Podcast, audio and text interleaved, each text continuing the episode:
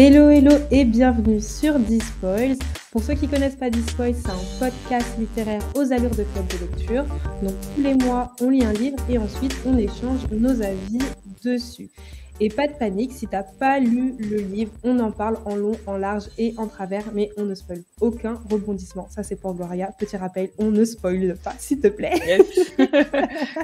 si vous voulez participer à des lectures communes avec nous, vous pouvez nous rejoindre sur notre Insta, at despoils.podcast.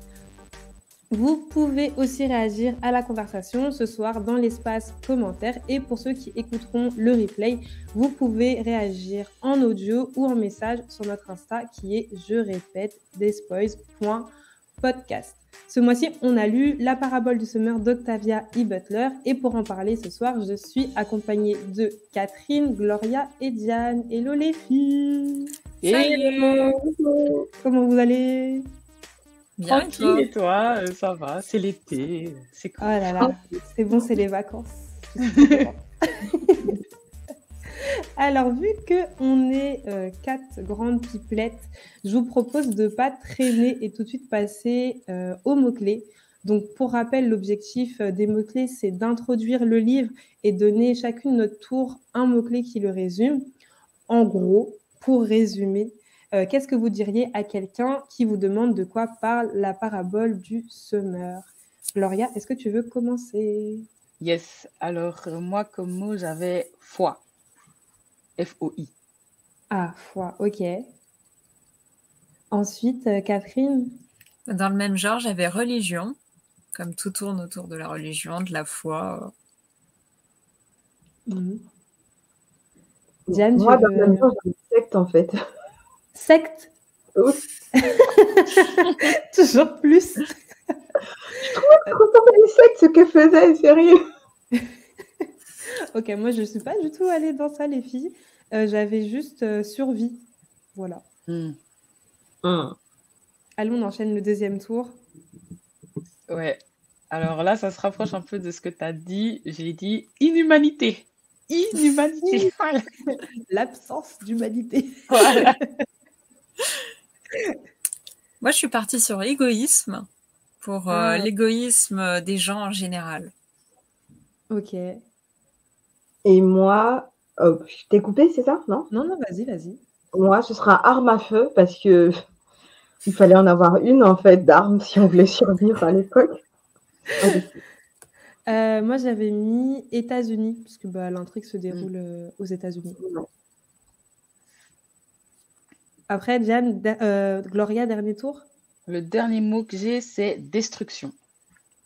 Ah ouais, ok. Mm.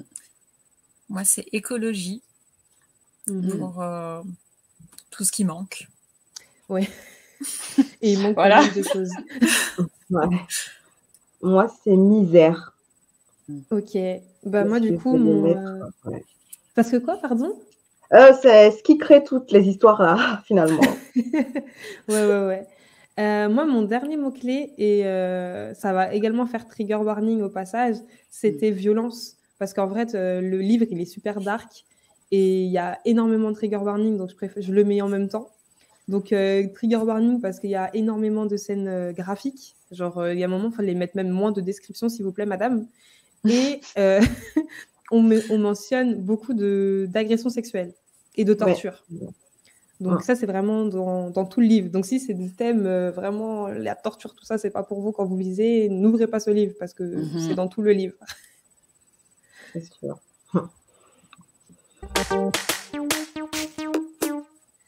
Du coup, Gloria, est-ce que tu veux nous faire un petit résumé sans spoil? Je Yes, voilà. T'inquiète pas, j'ai même écrit pour être sûre. Ok, c'est parti. Alors, du coup, euh, ce roman, c'est l'histoire de Lorraine Olamina, une adolescente afro-américaine qui vit avec sa famille dans une Amérique ravagée par la pauvreté, le dérèglement climatique et les violences en tout genre. Un jour, Lorraine voit brutalement sa vie basculer et à partir de là, elle devra faire face de plein fouet à la pauvreté et aux violences qui règnent sur cette Amérique du futur. Mmh. Voilà. Il est propre, hein Tu fais des Il est propre, hein je vais faire comme ça, je vais écrire. ouais, non, je me suis dit, sinon je vais partir loin et tout. C'est bon, là, c'est carré. J'avoue, j'ai rien à ajouter. J'ai absolument rien à ajouter. Euh, du coup, ben, on va enchaîner sur notre avis. On va commencer à parler. On va faire un petit tour de chauffe. Du coup, euh, qu'est-ce que vous avez pensé de l'ambiance du livre Est-ce que vous avez pensé que la situation qui est décrite dans la parabole du semeur, elle est réaliste? Qui veut se lancer? Alors, je commence. C'est une ambiance très difficile. Euh, moi, je ne survivrai pas. Voilà. non, c'est chaud. Franchement, c'est hyper angoissant. Euh, rien que, ouais, comme on a dit avant, les descriptions, c'est très, très lourd. Et euh, c'est vraiment difficile. Et j'étais contente, en fait, qu'on le lise tous ensemble, ah, qu'on puisse un peu débriefer. C'était parce que pesant comme lecture, quoi. Ouais, c'était pesant. Donc, euh, ouais, non, très, très pesant. Et ouais, c'est pas que. Je, je, lisais ça en plein jour, hein, pour vous dire. Ça fait peur, oui. non, mais anecdote, anecdote, parce que tu dis tu lisais ça en plein jour. Tu sais, je l'ai fini, j'étais en mode ouais, c'est dark et tout, là, là, là. Deux jours plus tard, j'ai fait un de ces cauchemars. oh non, oh non, avec quoi Ok, bon, c'est un cauchemar. oh non, oh, non. Vrai, dans la vraie vie aussi, c'est pareil, on va tous mourir et tout. Après, j'ai pris mon portail que j'ai googlé comment sauver la planète? Pouvons-nous enfin survivre? Le livre t'a traumatisé. Oh non, shit. Oh, traumatisé, j'étais dépassée. Ah, tu m'étonnes. En fait, quand tu lis, enfin moi je sais pas comment vous, dans quelle perspective, dans quelle ambiance vous l'avez lu, mais moi j'étais trop, euh, j'étais trop dans l'histoire en fait. J'avais l'impression que je vivais l'histoire en même temps que les personnages. du coup, j'étais trop angoissée pendant que pendant que je le lisais quoi. J'allais pas bien, vraiment. J'étais non, ça, ça allait pas. Mhm. Ouais non, je te comprends, je te comprends. Oh. Euh, non, moi ça va, j'ai pas le problème de trop rentrer dans l'histoire. Par contre, j'ai trouvé le livre très très actuel, dans le sens où il manque d'eau. C'est bizarre, on est en pleine sécheresse. Justement, il y a beaucoup de feu. Les incendies. Encore, euh, c'est très actuel. Je t'ai dit, j'ai googlé, nous sauver la planète Ouais. Mais en plus, tous les gens dans le livre, à part Laurie, ne pensent qu'à eux. Mais vraiment, ils sont très très égoïstes. Mm. Et ouais, ça faisait très très actuel du coup. Mmh c'est ça. C'est la survie, mais euh, chacun pour soi. Alors des fois, il y a des petits groupes d'entraide, mais même au sein du groupe d'entraide, si c'est on n'est jamais certain quoi. pas les autres, ça nous arrange parce qu'on n'aura pas à leur donner un peu de nourriture quoi. Mmh. En même temps, quand t'as faim, euh, c'est ça, on est en mode euh, en mode survie en fait. Ouais, mais du coup, c'est ça, j'ai dit, l'humanité était en mode bête, c'est les instincts primitifs. Ah, mais du coup, à part Laurine, il n'y a personne pour penser au long terme. Ils sont tous dans le court terme, la survie individuelle. Ouais, mais aussi, bon, on va en parler plus tard, mais je garde ça en tête. mais euh, par rapport, moi, ce qui m'a également choqué, comme tu dis, c'est actuel, etc. Mais d'un autre côté, je me disais, mais c'est super réaliste parce que quand tu regardes dans le passé, par exemple, juste euh, avant la Seconde Guerre mondiale, tu regardes l'état de l'Allemagne, pareil, tu avais le désespoir, tu avais la pauvreté. Et du coup, ça a mené à la violence. Et en fait, elle a vraiment repris ce même schéma. Des gens qui sont extrêmement pauvres, des gens qui se disent de toute façon, on n'a rien à perdre. Et du coup, bim, ils tombent dans la violence et que ça tue tout le monde et que ça viole des gens et que l'un. Et je me suis dit, mais ça, si ça arrive, je me suis dit, comme Gloria, je vais grave pas survivre. En plus, moi, je sais rien faire. Ah je sais rien faire. On, on sort de chez nous, pas, c'est fini. C'est fini. la honte. La honte. Non, ça fait peur. Donc, tu dis, tu as, zéro skills. Zéro, c'est pas faire de. Mais même moi, Colanta, c'est déjà trop pour moi. non, mais le truc qui faisait peur aussi, c'est le fait que le monde est quand même dégringolé aussi rapidement. Parce que quand on revient dans les pensées, euh, enfin dans les pensées, quand les gens reviennent sur leur vie auparavant, 30 ans plus mm. tôt, c'était quasi notre monde à nous, déjà. C'est ça, c'est là, déjà, euh, Laurine, du coup, la personnage principale, ne connaît pas du tout le monde qu'on a vécu. Elle n'a vécu que la misère. Donc le mm. monde est. Et encore dans son monde, elle, elle n'est pas totalement dans la misère. Elle, a fait encore partie des personnes privilégiées parce que elle vit euh, dans une communauté qui est sécurisée, etc. Donc c'est la misère quand nous on lit, mais en vrai pour elle c'est le luxe. Mhm. Ça fait trop peur. Et puis, mais, par contre, je ne sais pas si vous vous avez tilté ce qui s'est passé, mais j'ai l'impression qu'on n'explique pas trop ce qui a mené à cette situation. Non, mm. je me posais la même question. il n'y a pas de origin story, genre. C'est euh, ça. On est directement vrai. plongé dans cette ambiance. Ouais, c'est ça. Et puis, J'ai euh, l'impression ça- que c'est à cause de l'eau, en fait, les pluies qu'il n'y avait pas. Vu qu'il manquait d'eau, du Ah. coup, euh, Mm. les terres étaient arides, on n'arrivait pas à faire euh, l'agriculture comme on avait l'habitude de le faire. Et puis, les prix ont monté, les gens n'avaient plus assez d'argent. Je pense que ça va être comme ça. hein. C'est ce que je me suis dit, moi, Ah, personnellement. super. À ça aussi. En pleine ouais. période de sécheresse, de canicule, c'est génial. Mais je t'ai dit, ça faisait très actuel comme Oui. livre. euh, la flambée Ah, des ça prix, du coup la misère et petit à petit la régression aussi des lois. C'est bizarre ça. l'américain. euh, C'est On est en plein- en fait, on est en plein dedans. actuelle. c'est ça. on est en plein temps. je Eh, l'histoire, elle se passe en 2024. Hein. Retenez la date. Mais moi, je comprenais pas pourquoi, genre, on dirait qu'il y a encore des symboles d'autorité, mais je Mm. comprends pas à quoi ils servent en fait. Genre, rien. ils sont là, rien. genre, il y a des élections. Enfin, je peux dire ça Il y a des élections. Oui, il y a des élections, Oui, mais ça sert à rien. Genre, Eh, mais c'est Mais comme dans des pays là, euh, sous enfin dictature, en fait. ouais, Genre, mais ils, font, ils font comme s'il y avait un gouvernement, comme s'il y avait une Ouais. police, mais en vrai, euh, c'est c'est Voilà. la loi du plus fort en c'est fait. la... Et même, ils le disent à un moment dans le livre, quand ils parlent de la police, ils disent des fois, il vaut mieux pas appeler la police, parce que ça se trouve, c'est eux-mêmes qui vont te braquer, en fait. Et tu vas te. Non, Ouais. dit, c'est dangereux. Moi, je ne survivrai pas dans ce monde, c'est trop compliqué. C'est ça. C'est trop Mais compliqué. pareil, même les pompiers aussi, ça sert à rien. Enfin bref, c'est. enfin, Il n'y a pas Voilà. grand-chose qui sert en fait. hein. À part les marchands d'eau. Tout ce que je vous dis, moi, c'est faudrait 2024. pas qu'ils aient les bidons empoisonnés, tu vois. Oui, c'est ça. Ça veut dire même l'eau que tu bois, ça se trouve, c'est elle-même qui va te tuer alors que tu as C'est soif. ça, non, c'est c'est catastrophe. Bref, Dire que vous, je sais pas si vous vous souvenez l'année passée. L'année passée, on était, il y avait plein d'inondations. Et là, c'est la sécheresse. What the grave. fuck? On est passé de trop d'eau à pas assez. Ouais. C'est c'est abusé. Enfin, ouais, ce livre, euh, ça te met, ça te prend ta tête comme ça et ça te met, regarde, ça, c'est les réalités de ton monde si on continue comme ça. Et ça fait, c'est pas tout, c'est pas hyper plaisant, quoi. Et le Non, pire, c'est qu'il a été écrit en 93 et il est toujours aussi actuel. En 93. Il vraiment visionnaire, comme ils l'ont dit. hein. Non, mais c'est clair, c'est clair. Et ça- ouais, mais c'est fou. Ça veut dire que, parce que si elle l'a écrit à ce moment-là, donc dans les années euh, 90 et tout, c'est que elle avait conscience, elle avait tellement conscience de ce qui se passait euh, dans son présent qu'elle pouvait prévoir en fait euh, bah, le futur. Et elle n'est pas loin du tout de- du futur en fait, vu qu'on vit ça maintenant en 2022. C'est ça que je trouve c'est assez ouf. Mais oui, c'est ça qui fait archi peur, c'est que tu te dis, il y a dix ans, en fait, il y a quelqu'un qui a pu imaginer ça. Mais en plus, Mhm. tu sens bien que c'est pas juste de l'imagination, c'est plus elle a essayé de prévoir ce qui pourrait arriver. C'est Mhm. pas sorti de son cerveau comme ça, tu vois. C'est clair, pas ouais. qu'elle s'est donnée sur Mhm. des, sur des faits historiques, sur un peu ce qui se passait dans son actualité, etc. Oui, dis, j'ai en fait- lu le commentaire j'ai le livre Dry, ouais, exactement. Encore Grave. plus de, de débauche et de débandade. Non, mais Drive, c'est pareil. Ah, pardon, ça fait. Ce livre aussi, il fait... il m'a fait peur. Encore une fois, j'ai fait des cauchemars. Il faut lire deux jours maintenant, euh. C'est la solution.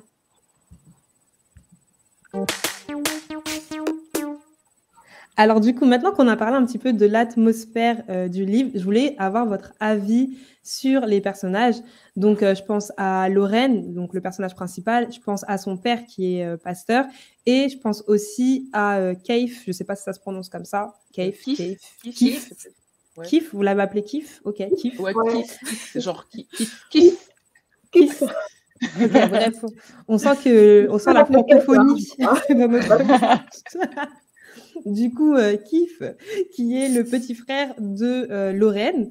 Donc, je pensais à ces trois personnages parce que, en fait, pour moi, ils représentent bien les différentes manières dont euh, la population a réagi aux événements, c'est-à-dire à ce- ce- cet environnement chaotique. Donc, tu as d'un côté Lorraine qui est super préparée mentalement, donc elle connaît les plantes comestibles, elle a préparé son sac de survie. Enfin, voilà, la meuf, c'est une badass. Tout est prévu dans sa tête.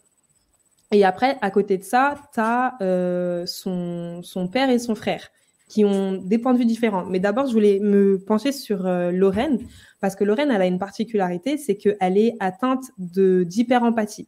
Donc, pour ceux qui n'ont pas lu le livre, j'expliquais c'est quoi l'hyper-empathie. En gros, Lorraine, euh, dès qu'elle a quelqu'un dans son champ de vision qui souffre, elle aussi, elle souffre. Elle ressent la même douleur que cette personne. Donc, par exemple, si elle voit quelqu'un qui se prend un coup de poing, elle va ressentir la douleur du coup de poing. Donc, les filles, est-ce que pour vous, euh, l'hyper-empathie de Lorraine, c'était une force et une faiblesse? Et de manière générale, qu'est-ce que vous avez pensé de Lorraine? Je te vois secouer la tête. Euh, moi, je suis d'accord que c'est à la fois complètement sa force et sa faiblesse. Parce que sa mhm. faiblesse, parce que bah, elle peut pas blesser quelqu'un, parce que du coup, elle se blesse elle-même quand elle le fait. Oui, mais du coup, non. Elle est résolue à, en fait, à aller au bout des choses. Ah, à cause de ça. Je pense que ça survit, en fait. Ça l'a aidé, selon moi, hein, de ouf. Je pense qu'elle n'avait pas eu son hyper-empathie, là, elle serait morte depuis, la meuf. Parce qu'elle aurait trop peur de prendre la vie, parce qu'elle est fille de pasteur, ne l'oubliez pas, de base. Oui, quelqu'un qui est dans des mm. préceptes, tu vois, tu respectes euh, l'être humain, tu respectes la vie que Dieu a donnée, tu vois, et tout mm. ça. Et c'est quand elle s'est rendue compte que c'était soit ça, soit sa folie à elle, qu'elle est devenue une guerrière en mode je te kill, tu vois. D'accord. En même temps, si elle tue pas direct, c'est ouais, c'est elle qu'elle blesse parce que elle va ressentir la douleur et de ceux qu'elle attaque et de ceux qui sont blessés à côté d'elle, euh, qui sont de son équipe. Et à hmm. ce moment-là, elle sert plus à rien. Donc si elle tue pas, l'agonie et tout. Elle est dans la mouise euh, la plus totale. Ouais. Et en même temps, euh, c'est c'est vraiment ce qui fait sa force, je trouve, parce que c'est ce qui amène à ce que elle, contrairement aux autres, elle n'est pas centrée sur elle-même, elle est centrée mm. sur l'ensemble et centrée sur l'avenir et elle mm-hmm. voit beaucoup plus large que tout le monde parce qu'elle ressent ce que les autres ressentent. Ouais, c'est vrai. J'avais pas, j'avais pas pensé à ça. Moi, j'étais plus en mode c'est une force parce que, ben, comme disait Diane, dans le sens où euh, si elle t'attaque, c'est qu'elle t'attaque pour te tuer. Genre, elle a, elle a pas de seconde. Comment on dit ça? Seconde. Euh, seconde, comment seconde faute en, oui, Comment on dit ça en français? Elle n'a pas d'arrière-pensée euh, quand elle le fait. Elle ouais, va franco. Ouais. en tout cas, elle pense pas D'hésitation, genre. Elle n'a pas d'hésitation, merci, c'est ça le mot que je cherchais.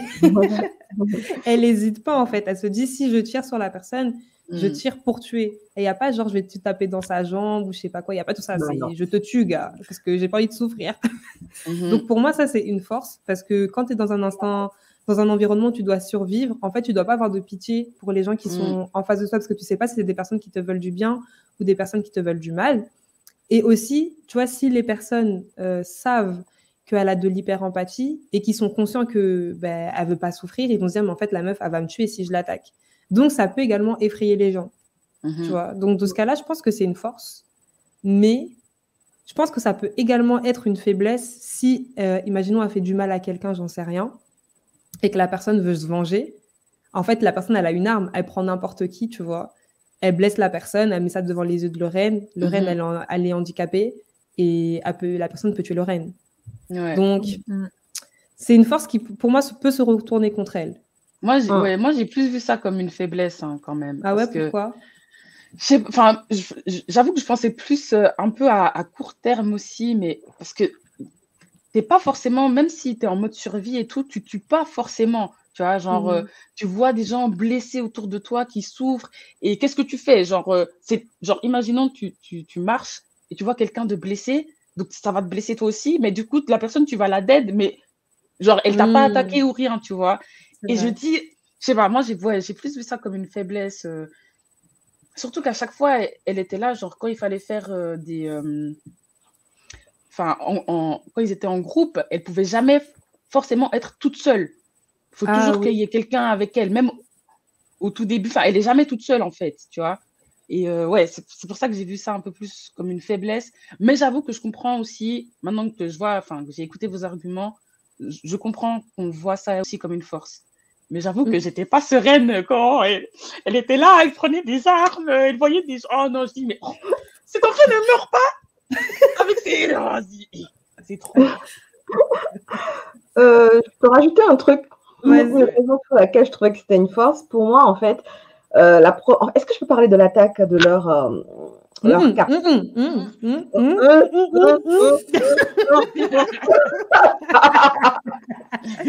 Ça sentait le spoil. ouais. Non, mais sachez juste que en fait, il y a une situation qui s'est présentée. Et en fait, il y a des personnes qui attaquaient euh, Lorraine et sa famille. C'est pas du mmh. spoil, ça Non? Ça dépend ça tu vas. Comment ça arrive très souvent, c'est pas vraiment un spoil. Hein. Voilà, je vais essayer de pas spoiler. dans lequel on est, ça va.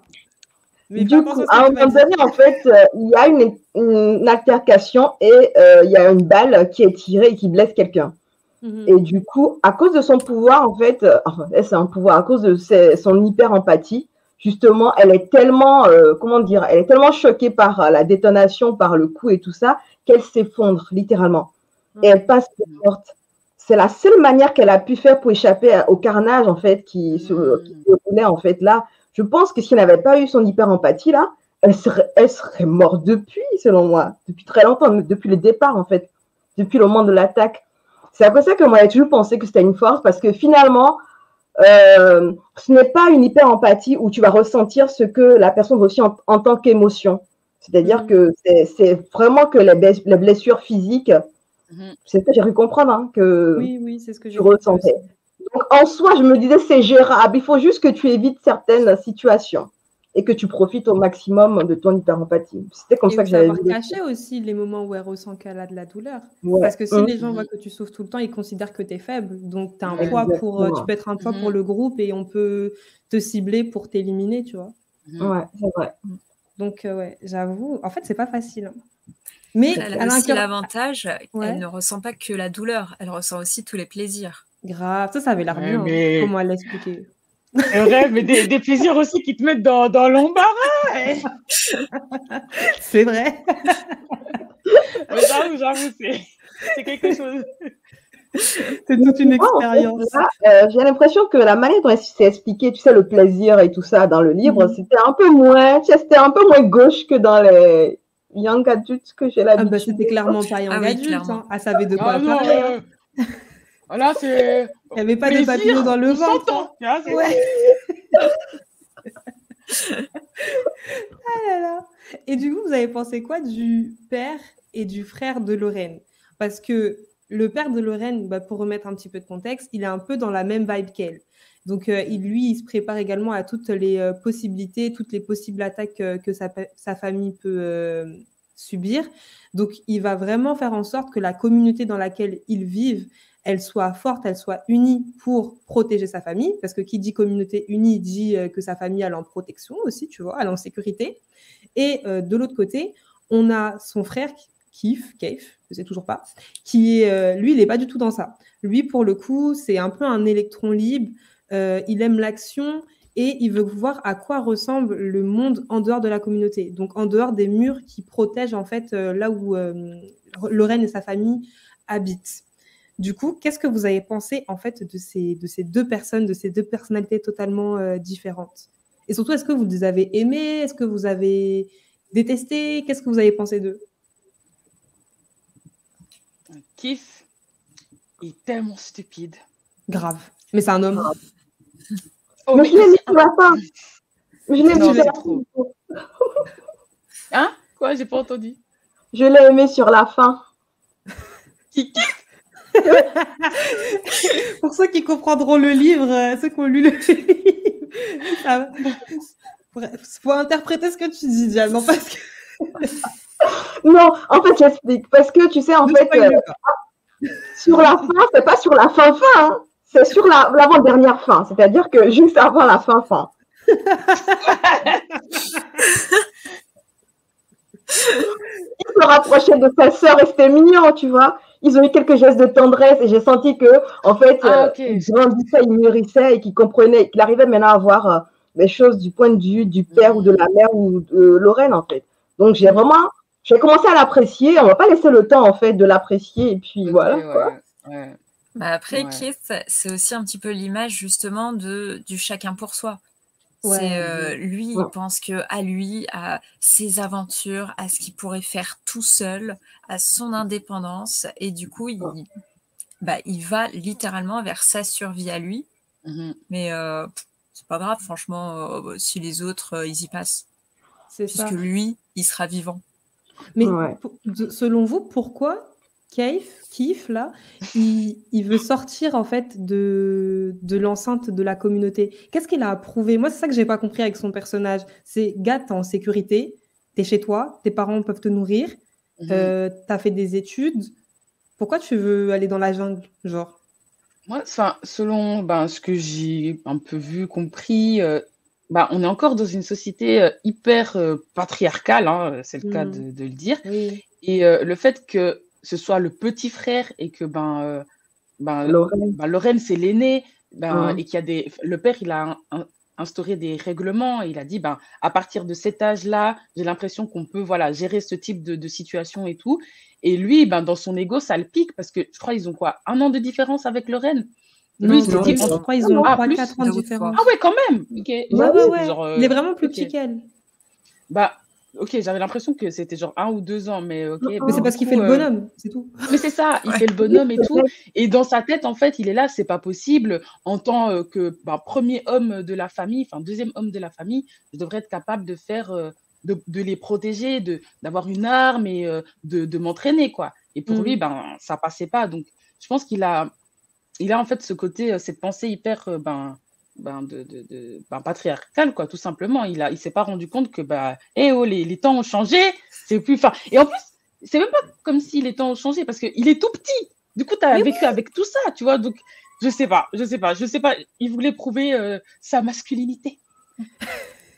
Ah ouais, il, semblait très jaloux de sa grande sœur et du coup à vouloir prouver que mais mais moi aussi, je peux tout mhm. faire. Moi aussi, je suis un grand. Du coup, il mais disait même, ça avec sa petite voix d'enfant et t'étais là. Il méritait bah deux claques dans sa tête. Oh, mais...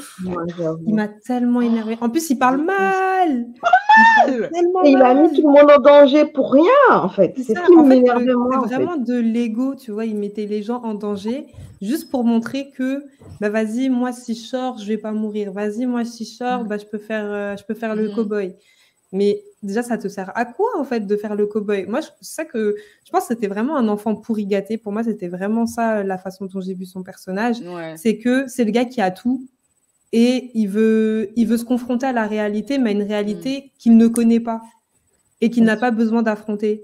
Tu sais, quand tu es dans la galère, enfin, et que, enfin, comment dire, une personne qui n'a jamais été dans la galère et qui ne connaît pas la galère, elle a aucun intérêt en vrai à dire ah vas-y moi aussi si j'ai si je suis dans la galère je pourrais m'en sortir je pourrais retrouver mon confort d'avant. Enfin mhm. c'est quoi ton intérêt? T'es déjà bien. Pourquoi tu vas aller dans la galère pour remonter t'es déjà en haut gars? Mhm. ça ça sert à rien. Et lui il était vraiment dans ce truc là de je dois faire mes preuves pour montrer que je peux être un bonhomme. Ouais. Mais, ça c'est moi je pense c'est qu'un homme pour faire ça la vérité. Sa mère l'a aussi en fait. Il y avait Lorraine qui faisait la remarque qu'elle a quatre enfants et c'est le plus con qu'elle adore par-dessus Ah ouais, C'est vrai que la mère, elle était bizarre aussi. Hein. Oh mon dieu On n'en parle pas trop de la justement, mère. La mère et le fils, c'était l'image même de l'égoïsme. Il y avait vraiment que ils vivaient dans leur petite bulle. C'est ça. Mais la mère, par contre, des fois, elle sortait des petites, euh, des petites punchlines. Ça se voyait qu'elle avait chaud que son mari la quittant. Elle savait que la vie ne tenait qu'à un fil. Parce que mm. il y a des moments où elle dit euh, Ouais, en fait, euh, j'essaie de faire un bon foyer pour la famille et montrer en fait à mon mari que je suis utile parce que en vrai, en dehors de l'enceinte, si elle doit se débrouiller toute seule, elle savait qu'elle avait, elle allait pas pouvoir trouver à manger. Mhm. Elle savait que euh, elle allait, bah, qu'elle allait se faire tuer quoi. Elle, elle était consciente que c'était grâce à son mari qu'elle avait tout ça.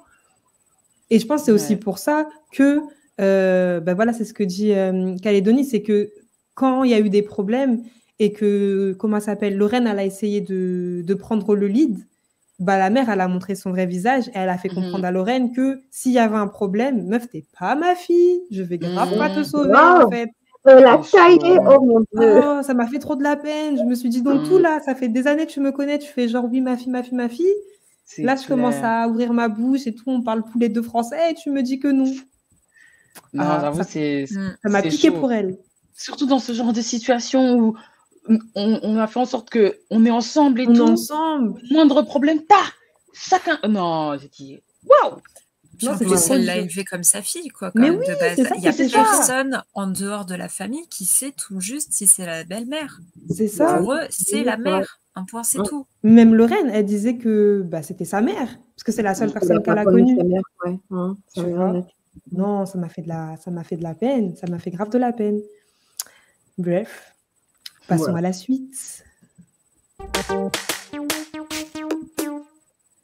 Alors, du coup, dans le livre, euh, on a plusieurs sujets. On parle de survie, on parle de société, on parle également euh, de, tout ce qui est humanité, ou comme dirait Gloria, d'inhumanité. on mhm. parle aussi, on parle de discrimination, on parle de parentalité, et on parle de religion, foi, je ne sais pas trop euh, comment appeler ça. Et il y a tellement de sujets. En vrai, on peut pas parler de, on peut pas parler de tout parce que sinon l'épisode il serait beaucoup beaucoup trop long. Mais je voulais quand même qu'on s'arrête sur le thème de la de la religion slash foi parce que c'est ben, c'est le c'est le titre du livre, hein, Parabole du Sommeur. Donc j'ai fait deux, trois euh, recherches sur le concept de la parabole du semeur. Et euh, quand je dis deux, trois recherches, les filles, euh, c'est vraiment, j'ai tapé sur Google parabole du semeur. Après, j'ai regardé les trois premiers liens. c'est les recherches en 2022, vous voyez. j'ai vraiment pas fait beaucoup de recherches. Mais les trois premiers liens disaient la même chose. Donc, de ce que j'ai compris de la parabole du semeur, c'est une, c'est une, c'est un thème qui provient de la Bible et en gros, la parabole euh, du semeur, c'est euh, une image où il y a un semeur, un homme, qui euh, répand des graines un petit peu partout, et toutes ces graines ne vont pas germer. Il y en a, toutes ces graines ne vont pas germer, pardon. Il y en a qui vont germer, mais qui n'auront pas le temps de pousser correctement et qui vont mourir. Et ensuite, on a des graines qui vont germer, qui vont pousser, qui vont donner des fruits, et puis qui, à leur tour, vont semer des graines. Donc voilà, ça c'est un petit peu l'image de la parabole du semeur. Ma question est, est-ce que euh, vous trouvez que ça représente bien l'intrigue du livre? Est-ce que vous pensez que le titre, finalement, il résume bien le livre? Aïe, aïe, aïe. Question collégiale. il, le, résume plutôt bien. Enfin, surtout quand, quand on a toute l'histoire, tu vois, genre mm. quand on a vraiment tous les éléments. Et je comprends qu'elle l'ait mis à la fin et pas juste au début, parce qu'à la fin, ça fait plus sens, en fait, d'avoir ben, l'extrait euh, biblique, quoi. Parce que tu te dis, ben, tu as eu toute l'histoire, tu as vu les, les, galères et tout, et tu as vu ben, ben, le groupe qui, qui, qui, se forme autour de Lorraine, et tu vois que, ouais, ok, enfin, ça m'a fait, j'ai plus compris, en fait, le, le titre bah, à la toute fin, quoi. Et avec l'extrait biblique, je me suis dit, ah, ok, Octavia, je, vois ce que tu voulais un peu faire euh, à travers euh, ce petit livre. Puis même avec les différentes graines, on voit aussi tous les personnages. Parce que du coup, on parlait de Kies, du père, euh, et à chaque fois, c'est des graines différentes mhm. qui vont partir dans des directions différentes et ne vont pas mhm. aboutir forcément à la même fin. Mm, mm, mm, mais qui, est le semeur? Qui est le semeur bah, C'est Lorraine. Pour moi, le semeur, c'est Lorraine. C'est pas le père? Ah. Et c'est quoi selon vous? Et quoi? Elle sème quoi, selon vous? Mais Pour moi, elle sème. Ça, on n'en a pas parlé, mais en fait, Lorraine, elle, est, euh, elle a également inventé sa propre religion qu'elle appelle euh, Semence de la Terre. Et en mm-hmm. fait, tous les jours, elle écrit un petit peu euh, des préceptes, des passages qui lui parlent et qui sont très liés à, aux interactions que les gens ont entre eux et à la relation que les hommes ont avec la nature. Donc, juste pour mettre un petit peu de contexte. Et pour moi, bah, Lorraine, c'est le summer parce que avec ses rencontres, elle va toujours partager euh, ses euh, préceptes et voir si mhm. les gens y sont réceptifs. Et hmm. plus ils sont réceptifs, plus elle va leur partager en fait des éléments de sa, de sa religion. Et donc euh, pour moi, c'est ça en fait, ces graines, c'est les préceptes qu'elle sème un petit peu partout. Et après, elle se dit, ben, soit les gens, ils vont me, me, suivre et du coup, on va grossir un peu cet arbre et ils vont eux aussi après bah, parler des préceptes autour d'eux et du coup, ça mhm. va permettre de répandre la religion. En gros, elle va, elle va faire du prosélytisme. Ou sinon, ben, les gens qui écoutent pas, ils vont être laissés sur le côté. Et vu que elle, sa religion, elle est basée sur le respect et l'entraide, bah, la personne qui est pas capable de rentrer dans ça, finalement, elle va mourir mhm. seule. Ouais. ouais c'est comme ça que je l'ai vu. Mhm. Ouais, ouais ça te convainc, euh, Diane Je non, que en mode... ouais, moi j'avais l'impression que ce qu'elle se met, c'était pas forcément ses préceptes parce que finalement, en soi, elle les lisait de temps en temps. Mais bon, on n'avait pas forcément, tu sais, la réaction des personnes euh, face à cette lecture-là qu'elle faisait euh, quand ils étaient en, en, fait dans des interludes de paix entre griffes. J'avais plutôt l'impression que ce qu'elle se met, c'était plus la solidarité, plus l'entraide, vu qu'à chaque fois qu'elle était en interaction avec toutes les personnes de son groupe, c'est qu'elle a apporté une aide, en fait, inattendue, une, certaine entraide qui n'existait pas. Et c'est selon moi ce qu'elle se met. Mais je peux comprendre aussi euh, ce que tu dis. Euh, oui, mais si, si, je te rejoins également. Je te rejoins aussi parce que euh, dans la façon dont elle écrivait La semence de la terre, elle parlait beaucoup de l'entraide. Pour elle, ça faisait vraiment, c'était vraiment une partie euh, importante de sa religion. Donc finalement, les deux vont de pair, selon moi. D'accord. Puis le fait justement dans la religion, le mot, euh, le mot que j'ai beaucoup repéré, c'est le fait de façonner. Et du coup, le, de façonner ensemble. Et à chaque fois, en fait, elle prenait les graines, elle prenait euh, tous les gens autour d'elle. C'est un peu comme si elle créait euh, l'arbre pour aller vers l'avenir. C'est ça, ouais. Mhm. Mais dans mes notes, j'avais également mis que, en gros, elle attendait la main, en fait, aux gens qui étaient, enfin, qui étaient potentiellement bons avec elle pour ensuite, en fait, ramener de plus en plus de personnes vers la lumière et du coup, de plus en plus de personnes qui sont capables de l'aider et qui vont s'aider eux-mêmes. Parce que quand tu es, euh, parce que par exemple, plus ils sont nombreux, plus ils se sentent en sécurité parce qu'ils ont, ben, ils ont le, le nombre de leur côté. Donc, ils Mhm. sont plus imposants face, par rapport à une personne qui fait son trajet seule. Euh, lorsqu'ils ont besoin de manger, certes, il n'y a pas beaucoup euh, de nourriture euh, dans leur groupe, mais ils sont capables d'aller chasser ensemble. Ils ont plus de connaissances pour savoir qu'est-ce qui est comestible, qu'est-ce qui ne l'est pas. Et du coup, ils peuvent piocher en fait dans les connaissances de chacun. Donc, être bon avec son prochain, c'est également pouvoir s'aider dans le futur. Donc, ça rejoint un peu ce que tu disais, euh, Jeanne. Et toujours par rapport à la religion, qu'est-ce que vous avez pensé en fait euh, de la place de la foi dans le livre? Est-ce que parce que moi j'ai eu un j'ai eu du mal à comprendre au début. Je ne sais pas si vous avez le même sentiment, mais au début j'avais l'impression que c'était une critique de la religion. Et après, petit à petit, je me suis dit, mais en fait, la religion, elle prend énormément de place dans ce livre. Et Mm. je me suis dit, mais est-ce qu'elle essaie de euh, dénoncer? Est-ce qu'elle essaie de mettre en avant? J'ai- eu du mal, et même là, j'arrive à la fin, je sais toujours pas trop ce qu'elle a essayé de faire. Est-ce que vous avez, vous avez tilté quelque chose Est-ce que pour vous, c'est plus une, cri- c'est une critique ou Ah. plus euh, une, euh, je sais pas c'est quoi le contraire de la critique?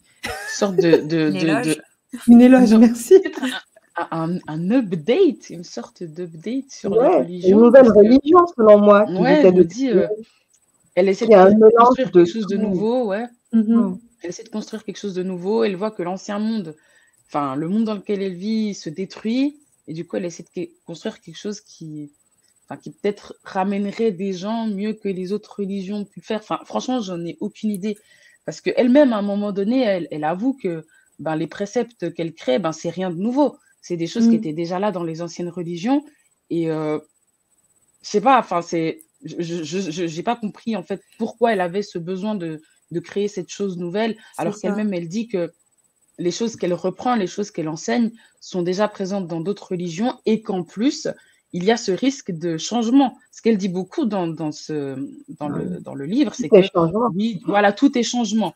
Et du coup, elle-même en créant ça, on n'est pas sûr en fait comment ce que ça va Ça sera donner. pour après, ouais. Ce Ouais. que ça va donner. Du coup, à quoi ça servait je- Enfin, je sais pas, je sais pas. Ouais, bah, finalement, ouais. Le fait que justement, on pensait au début que euh, c'était une critique de la religion, Mhm. Mhm. mais on part vers euh, la création d'une nouvelle religion. Est-ce que c'était pas plutôt la critique de ce que les gens ont fait de la religion Ouais, c'est ce que j'allais dire. à ce Mhm. que la religion devrait être selon elle? C'est ouais, Ouais. c'est exactement ça ce qu'elle dit à un moment donné. Enfin, elle dit une phrase genre ouais, si euh, les gens euh, se comportaient de la manière dont euh, les religions veulent qu'ils se comportent, ben on n'en serait pas forcément dans cette situation. Mm. Et euh, ben ouais, ça, ça, ça va un peu avec ce que tu dis. C'est euh. ça. C'est ça. Bah, J'allais dire ça en fait, Catherine. J'allais dire oui, ça se trouve en fait, elle critique plus euh, les personnes qui pratiquent les religions et euh, la façon dont ils interprètent les textes, Ouais. parce que souvent tu interprètes à ta faveur, en ta faveur, plutôt que euh, une critique de, du- des textes religieux en eux-mêmes. Mais ouais. Et, juste- et comme tu disais, Gloria, avec le temps, il y aura également du changement. Donc ça se trouve, tout ce qu'elle écrit, les gens ils vont également mal l'interpréter et ça va Mhm. refaire la même chose. C'est le risque. Rebelote, c'est le cercle vicieux Ça sortira jamais. Oui, mais tout Non, est changement et du coup, même, la, même sa religion devra changer à un moment donné. Mhm. Ah oui. C'est ça. Non, c'est Je sais clair. pas, j'ai une petite question. Euh, en fait, au début, on parlait de religion, hein, dès qu'on a commencé le bouquin, quand on l'introduisait. Est-ce que Mhm. vous avez ressenti, enfin, quand elle a raconté un rêve qui aurait peut-être une vibe science-fiction, enfin, qui aurait une vibe, une vie parallèle ou autre chose, quand elle disait qu'elle baignait dans du feu, quelque chose du genre Non? Des- Je ne me souviens pas de ça. Ça m'a pas marqué. Non, non, rien. Mais ce passage-là, quand je l'ai lu, je me suis dit, mais attends, c'est quoi? C'est des super pouvoirs qu'elle aura ou quoi? Moi, je pensais qu'elle volerait et tout ça. Et après, je continue, je vois, ah, mais non. non, là, on est en pleine science-fiction, là. Il n'y a pas de. Il n'y a pas de super pouvoir en plus. Après, faire empathie. Non, ça me dit rien, je suis désolée, Diane. Non, moi, j'ai vu le côté euh, très réel de la chose. Je ne me suis pas laissée euh, transporter dans des fantaisies. Ouais. C'était juste un rêve qu'elle racontait. je pensais que le rêve était, tu vois, prémonition. Enfin, c'était une prémonition, ah, quelque chose qui allait arriver. Et qu'ils allaient peut-être développer ça. Mais finalement, je pense que c'était un rêve qui lui disait juste que ben, la nature, euh, l'espace, l'univers qu'on ne maîtrise pas, il y avait moyen d'entrer en osmose avec, je crois. C'est mm. ce que j'ai fini par comprendre. Ben, après, tu sais, le feu, ça permet de détruire, mais ça peut également permettre de construire. Donc peut-être que c'était une sorte de métaphore, genre euh, détruire pour mieux reconstruire. Je ne Je sais pas. Hein. Là, je me souviens pas du passage. Je fais avec ce que tu me donnes. Mais t'inquiète, euh, dans, dans Avatar, le dernier maître de l'air, il y a quelque chose comme ça ah. aussi autour du feu. Ok. Donc, euh, elle a sorti les vraies références. Allez, on continue. Alors, dernière question, les filles, avant de penser à notre euh, avis global sur le livre. Si on devait préparer un sac de survie, quels sont les cinq objets qu'on mettrait dans ce sac en priorité? Petite contrainte, parce que je vois déjà des forceuses se profiler. On se dit que le sac, on doit le préparer là, maintenant. Ça veut dire, imaginons, là, c'est la merdasse bananas dehors. On doit faire notre sac avec ce qu'on a chez nous, ou en tout cas de manière quotidienne. OK? Donc, euh, je pense que personne n'a une arme chez soi. Donc, on ne peut pas mettre d'armes dans votre sac. Oh, mais non, mais chez nous. On a toutes des armes blanches chez nous. On a toutes des armes chez nous. Non, mais t'as pas d'arme à feu. Parce que regarde, Gloria Sauvé, que c'était le premier truc qu'elle mettait dans son sac, alors qu'elle en a pas.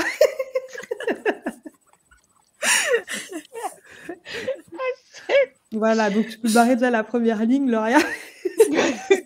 Tu veux nous tuer seulement, c'est ça. Du coup, vous mettrez quoi? Moi, j'avais pensé à un du désinfectant. Ah, mais oui, en fait, j'avoue. Bah, ouais, Pourquoi pas? Ou de l'alcool. De l'alcool. Ouais, de un truc pour désinfecter. Ouais, ah, ouais. ouais. C'est une bonne idée. Euh, voilà. De l'eau. Ouais. Tu sais, une bouteille euh, qui garde l'eau froid, froid, chaud, chaud. Après, euh, thermo, je sais pas quoi, là. Mm. Voilà, on a la technologie pour. faut l'utiliser. C'est vrai, c'est Et dans le même sens, tout ce qui est nourriture qui va se garder longtemps, fruits secs. Euh, ouais, les conserves, les trucs comme ça. Ouais, j'avais mis ça aussi. Mm. J'avais mis un couteau. Ouais, j'ai pensé à tampon aussi, je sais pas. À quoi? Tampon. ouais, oui, de ouf, de ouf. Génique, tout ça, ouais. C'est vrai, c'est important. Euh, il y a quoi, il y aurait quoi d'autre euh? J'avais mis un briquet. Ah bah ouais Comment tu sais faire tu... Moi, je sais pas faire. Je sais pas avec des Moi, je sais pas faire. Colanta, je peux pas. J'avoue, mais oui, de ouf, un briquet. Un briquet, le temps à apprendre, le temps d'apprendre à faire du feu, tu vois. Et une couverture. Mm. Ouais, Quelque chose pour tenir chaud quand il fait froid. Ouais, Et comme chaussures, vous prendriez des, des baskets, des, des bottes, baskets. Des New Balance. Ou chaussures de randonnée. Euh... Chaussures de randonnée, oui. Balance, on est ensemble. Ah ouais, non mais pas prendre les Nike, les, les, Adidas plates là, là tu vas mourir, faut marcher. mais là on n'a on a pas d'habit de rechange, on n'a rien. Grave. Eh non, ben, mais... Justement, on met une tenue de rechange, mais il faut pas en mettre plus parce que ça va être trop lourd sinon. Mais attendez, là on a plus de cinq choses. Hein. J'ai pas tout noté, mais on a dit. Mais euh, elle avait plus de cinq choses dans son sac aussi.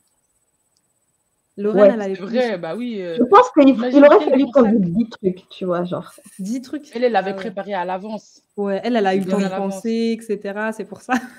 Et l'argent, imagine, parce que dans le, dans le livre, Vous avez parlé du couteau aussi de quoi Vous avez pris un couteau de moi dans Oui, oui, oui, direct couteau, oui, oui, oui. Et une corde, manger, si possible, c'est toujours pratique. Une quoi? T'as dit quoi Une corde. Parce que par exemple, avec une corde, tu peux aussi créer euh, des petits pièges par-ci par-là. Mmh. Mmh. Oui, oui, oui. Eh, ça peut être utile. Je me rends compte à quel point. Euh, mais dès que je mets un pied dehors, vraiment le seuil de la porte, c'est fini. c'est grave, grave, Et sinon, un truc que Lorraine euh, avait mis, c'était des graines pour pouvoir replanter. Ah ouais. Non, mais c'était mes idées euh, géniales, quoi. Jamais, jamais j'aurais pensé à ça. Et eh Pareil, je n'aurais jamais pensé à ça. Je me rends compte de mon ignorance. Mais comment tu plantes? Moi, les plantes que j'avais, elles sont toutes bêtes, frère. je pourrais pas. Bon, après, je pense que quand tu es en mode survie, tu essaies de prendre un petit peu plus soin.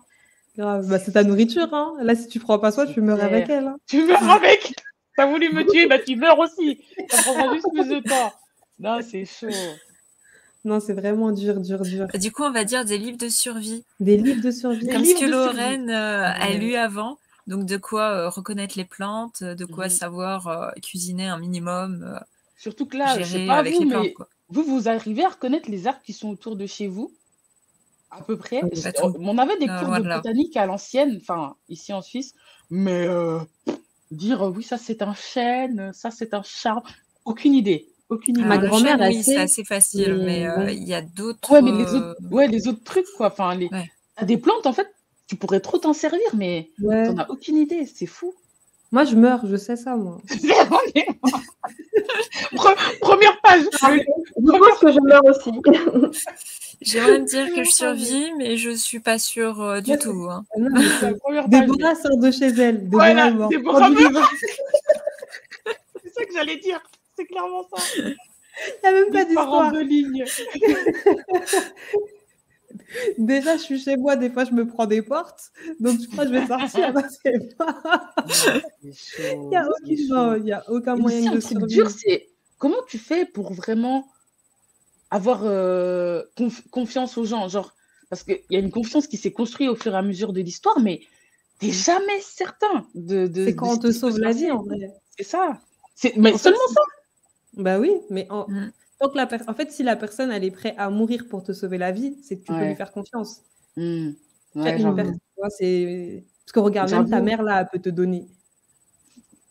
Tu vois, ça, donc euh, tu peux faire confiance à personne. Ah. La vie est triste. Je reconnais un seul pleureur.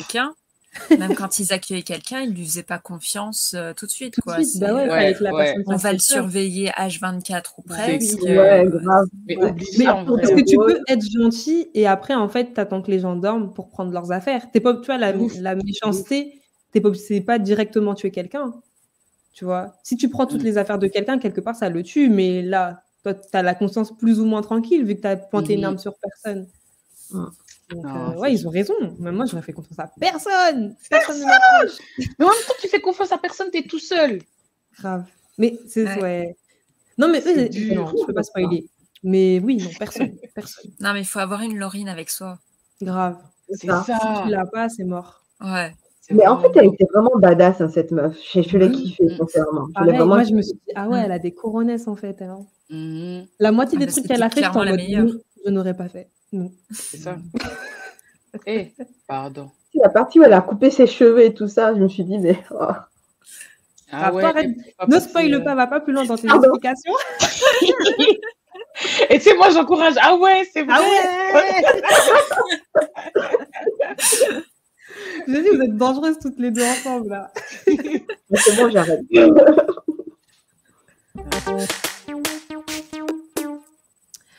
Du coup, les filles, est-ce que vous pouvez euh, résumer votre avis en quelques phrases et dire si vous recommandez le livre? Gloria, tu veux commencer? Oui, je veux bien. Alors, euh, pour résumer un peu euh, cette lecture, je dirais bah, qu'elle était hyper poignante, des moments très difficiles à lire, des passages assez compliqués, mais je me suis rendu compte de mon ignorance hein, par rapport à mes, mon instinct de survie. Je ne tiendrai pas deux secondes. Et euh, tu m'étonnes. Et un peu confiance aussi. Et faut un peu en moi, oui. Et, euh, je me mets dans l'eau, tranquille. C'est clair. Non, et euh, aussi que ben, c'est une lecture très, très actuelle et que ça fait peur, en fait, de savoir que ça a été écrit il y a, il y a 30 ans et que bah, Octavia, elle, elle, avait juste, quoi. On, on, est dans ça. On est dans ce futur-là. Et c'est ça qui fait très, très peur aussi. Et je recommande, oui, je recommande, malgré tout. je recommande cette lecture. On va tous mourir, mais je recommande. voilà, non, je recommande, elle est nécessaire et, euh, et euh, franchement, c'est pas mal. Mais je suis contente quand même qu'on l'ait lu tous ensemble, c'était plus, hmm. plus facile en fait. De digérer l'information. Ouais, de digérer, ouais. Donc, ouais, non, je recommande. Catherine, tu veux enchaîner? Oui, bah, je recommande aussi à fond le livre parce que bah, moi, j'ai adoré, j'étais à fond euh, du début jusqu'à la fin. Déjà parce que bah, le personnage de Laurine, de Lorraine, Laurine, je sais pas, est badass à fond la caisse. Elle est passionnante à suivre. Elle, elle se laisse pas abattre. elle va vraiment jusqu'au fond des choses. Elle survit comme nous, on pourrait jamais survivre.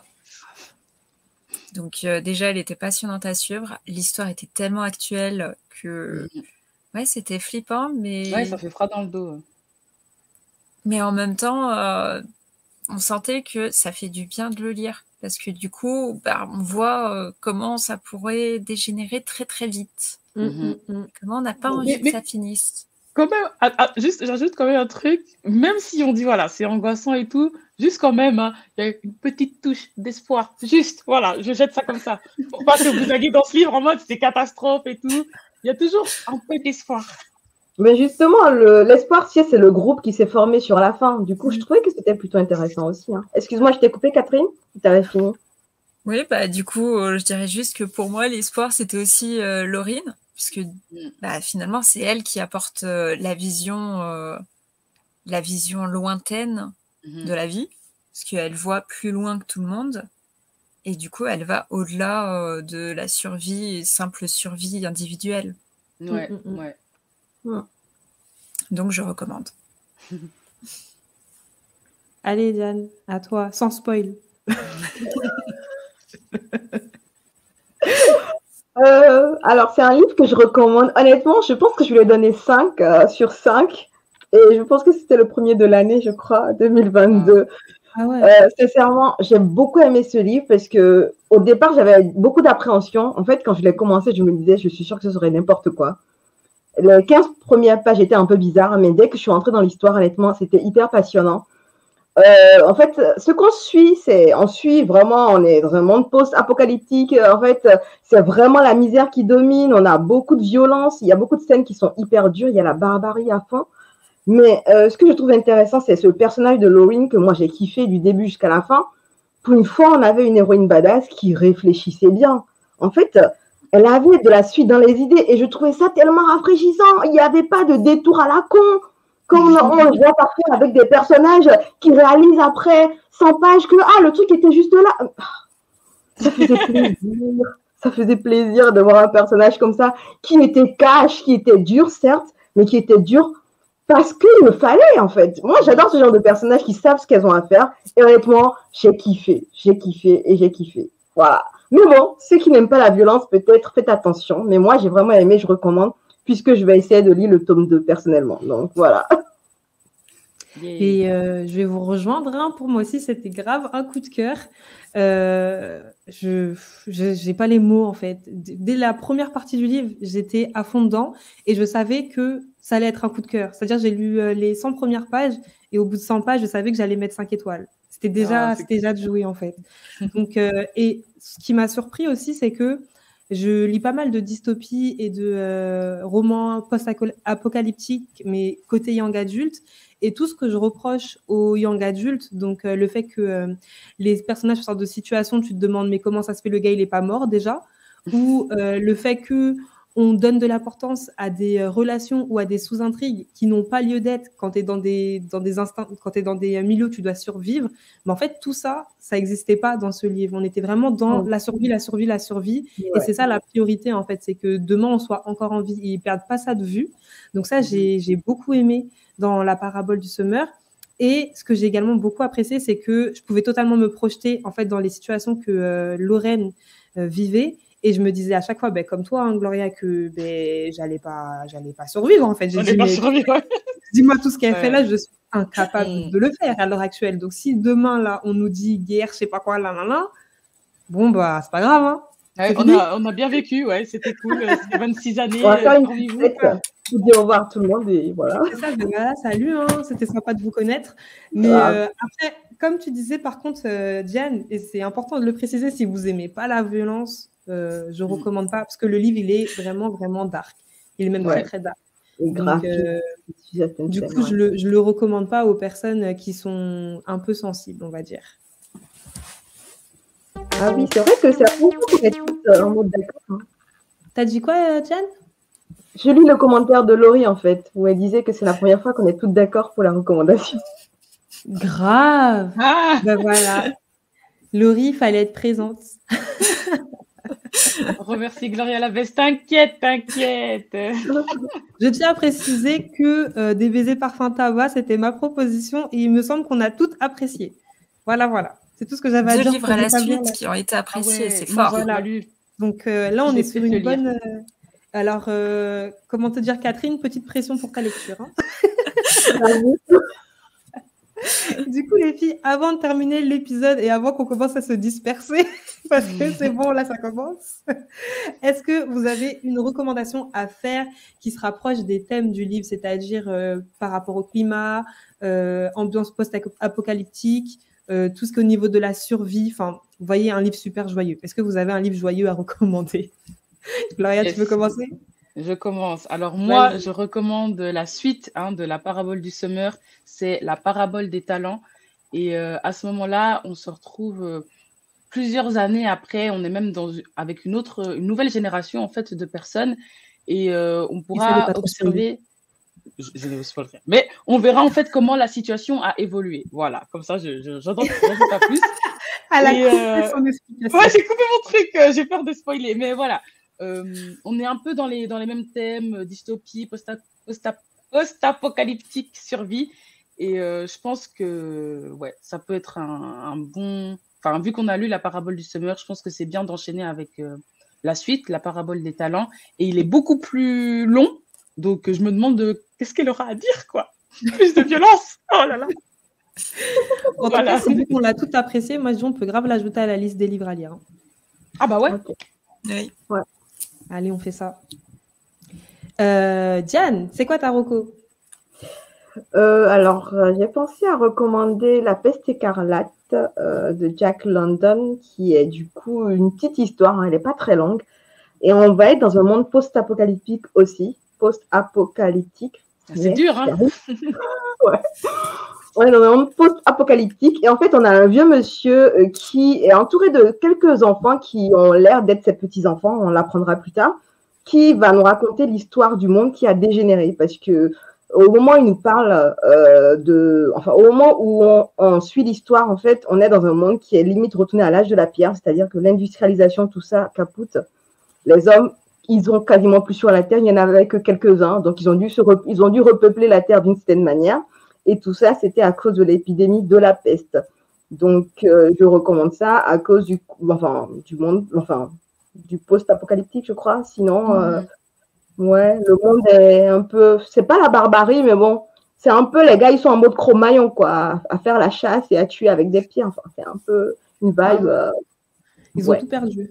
ils ont tout perdu en fait, parce que tous les hommes de talent en fait ont été infectés par la peste et on, sont tous capoutes là, ils sont tous dead et du coup euh, ceux qui n'avaient pas de talent ou ceux qui ne savaient pas comment marchait la physique, la chimie et tout ça. Ah oui, je sais, moi aussi, t'inquiète.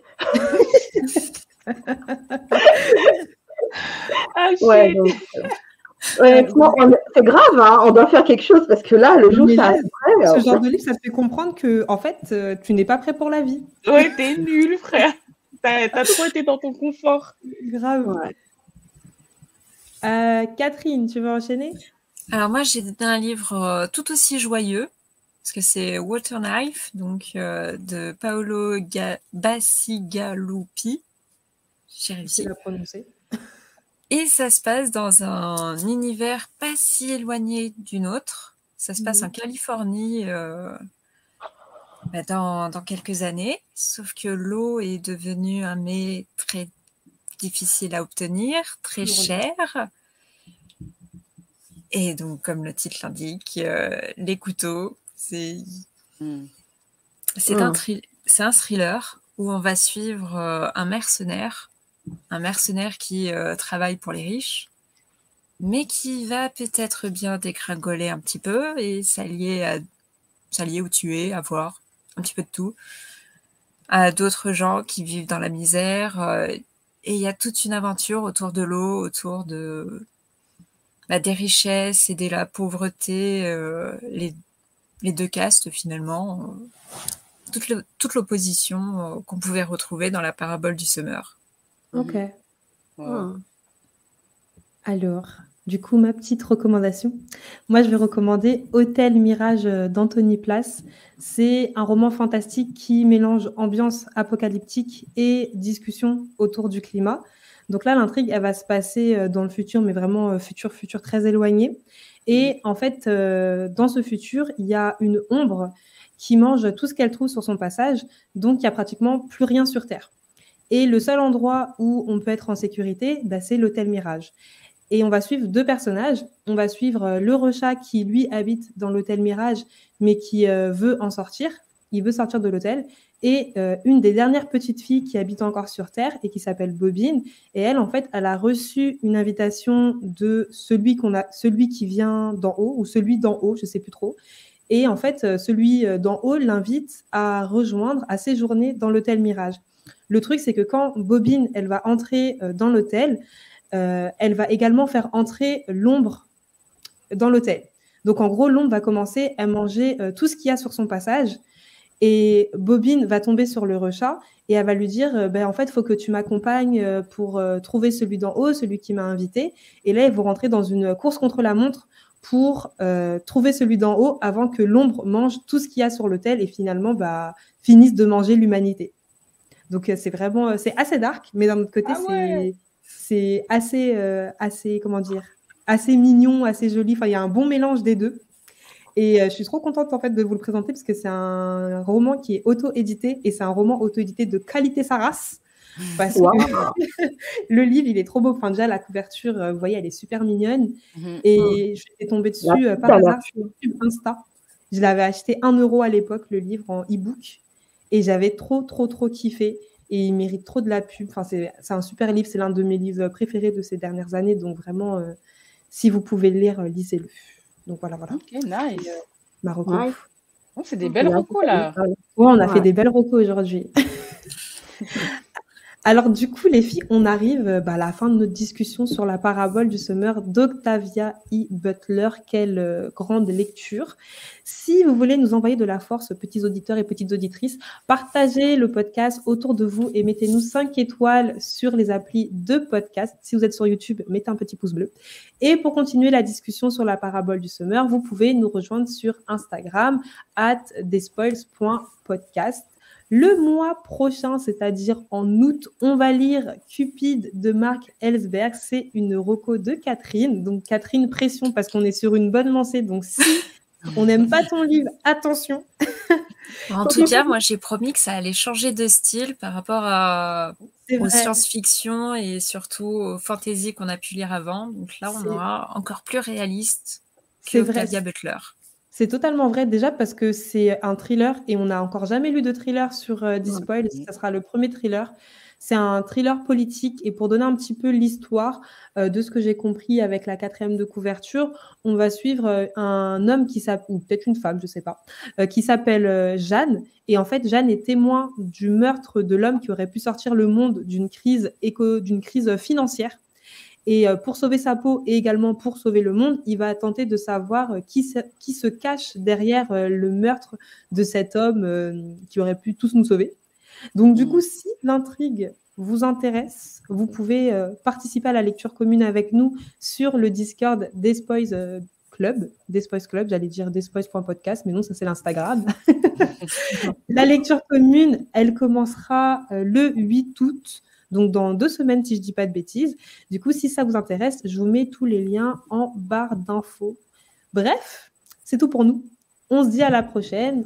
Je vous envoie des cœurs secrets. Tchuss Ciao, ciao. À bientôt. Ciao.